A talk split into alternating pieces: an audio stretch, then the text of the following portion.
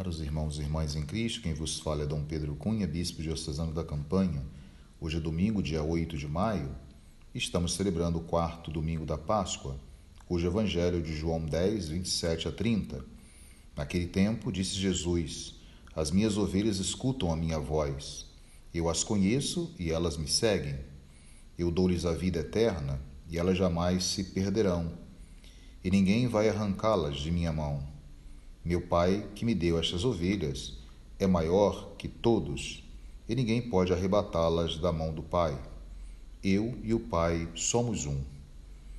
Caros irmãos e irmãs, hoje celebramos esse quarto domingo da Páscoa e contemplamos a imagem de Cristo, bom pastor. Por isso, hoje também é chamado o Domingo do Bom Pastor.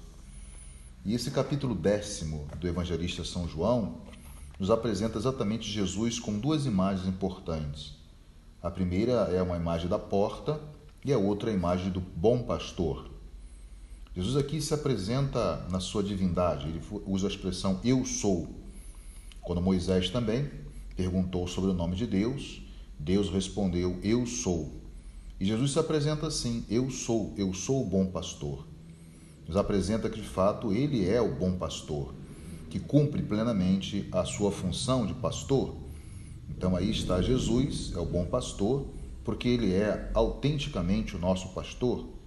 Podemos então comparar esse trecho do evangelista João com o capítulo 34 do profeta Ezequiel, onde Deus faz o juízo dos maus pastores, daqueles que comem a carne das ovelhas gordas e não cuidam das feridas. Deus confiou então o seu povo aos pastores, mas esses pastores não souberam cuidar das ovelhas do rebanho do Senhor. Então, por isso, Deus mesmo vai conduzir o seu povo e assim, de fato, o realiza em Cristo Jesus. Cristo é o bom pastor. Então, o filho é a plena imagem do Pai. Então, um bom pastor expõe assim a sua própria vida pelas ovelhas. Enquanto que o mercenário, ele foge quando vê o perigo se aproximar. O pastor, ele expõe a sua vida, doa a sua vida pelas ovelhas. Jesus conhece também as suas ovelhas, no sentido mais pleno do verbo conhecer no Evangelho de João, né? Ou seja, ele verdadeiramente nos conhece como suas ovelhas. Então, as verdadeiras ovelhas, elas têm uma experiência com Jesus. Quando nós falamos do autêntico encontro de cada fiel com Jesus Cristo, Significa isto: a pessoa descobre Jesus como bom pastor e quer fazer parte do seu rebanho. Assim como Jesus conhece também o Pai e o Pai o conhece, numa profunda intimidade de amor, assim também Jesus conhece as suas ovelhas e as suas ovelhas o conhecem. Então Jesus dá a sua vida pelas ovelhas. Ele de fato morre para a nossa salvação. E é na sua morte que nós temos a vida. Esse é o sentido do pastoreio de hoje, da imagem do pastor. Ninguém tira, portanto, a sua vida, porque Ele é a própria vida. Ele é a fonte da vida. Se vivemos, é porque nele está a fonte da vida.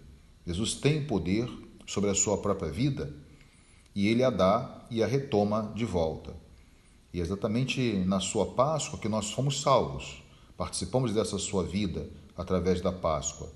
Ele anuncia que a salvação é para todos quando afirma que tem ainda outras ovelhas fora do redil, mas essas ovelhas ouvirão a sua voz. Jesus quer que a sua salvação, que é para todos, seja então conhecida por todos os homens e mulheres. Nós somos a voz de Cristo no mundo e nós somos então as ovelhas do seu rebanho, o único rebanho com um único pastor, que é Cristo Jesus. Então, para nós concluirmos essa reflexão deste domingo, com essa imagem tão bonita do bom pastor, nós pastores devemos nos perguntar que tipo de pastor nós temos sido. E também aquelas pessoas que fazem parte do rebanho do Senhor. Será que somos de fato ovelhas do rebanho de Cristo? Será que conhecemos a voz de Cristo, pastor? Temos essa intimidade com Ele? Então hoje nós somos, somos chamados né, a rezar por aqueles que exercem essa função de pastor ou aqueles que estão pastoreando em nome de Cristo Jesus, que não é uma fácil missão. Então, assim é que nós seremos autênticos pastores, quando nós inspiramos toda a nossa atividade, nossa vida a Cristo, Cristo bom pastor, que de fato, com a festa da Páscoa do Senhor Jesus, o pastor verdadeiro, que nos conduz por caminhos de vida e dignidade, possamos rezar por todos os pastores, ou seja, por todos os nossos bispos, os nossos padres, os nossos diáconos.